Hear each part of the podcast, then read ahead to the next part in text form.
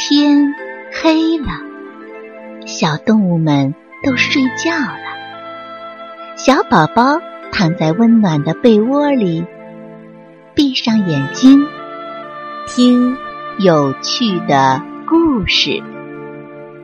宝贝，晚安。小金鱼的变身记。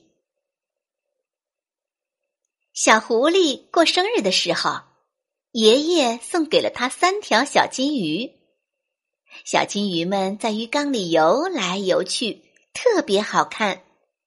小狐狸真是太喜欢它们了。爷爷对小狐狸说：“金鱼可是很娇贵的，你要坚持每天早上喂食，每周要换一次水，经常让金鱼晒晒太阳。”只有做到这些，才能让小金鱼们健康成长哦。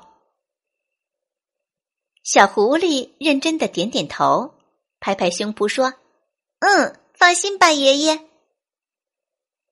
刚开始的时候，小狐狸每天都把金鱼们喂得饱饱的，给金鱼们晒太阳，还帮他们弄来新鲜的水草。小金鱼们长得呀，又肥又壮。可是没过几天，小狐狸就失去了耐性，觉得养金鱼呀真是件麻烦的事儿。他把金鱼丢在一边儿。金鱼饿了，小狐狸却一动都不想动。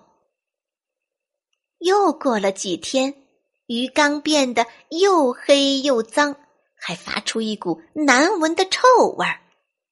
该换水了，小狐狸却说。哎呀，我动画片还没看完呢，等我看完动画片再来换水吧。可是看完动画片，小狐狸又忙着画画去了。慢慢的，鱼缸变成了一个大黑球，连小狐狸都看不出这是鱼缸了。这天晚上，鱼缸里突然发出了奇怪的声音。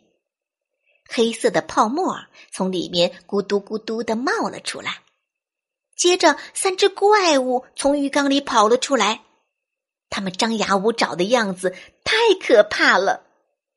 原来呀，三只小金鱼变成了怪物。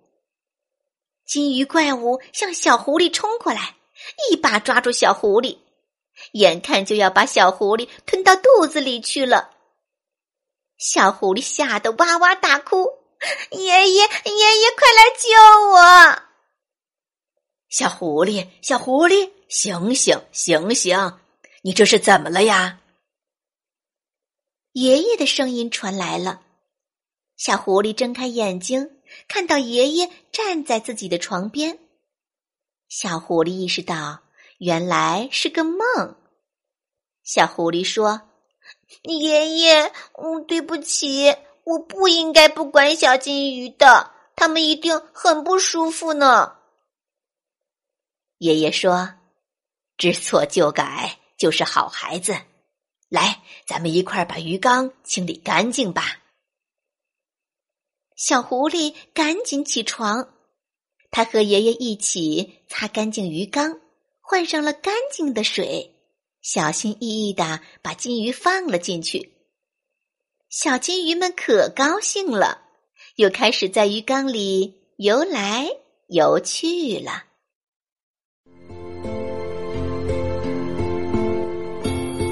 小朋友们，故事讲完了，该睡觉了，宝贝，晚安。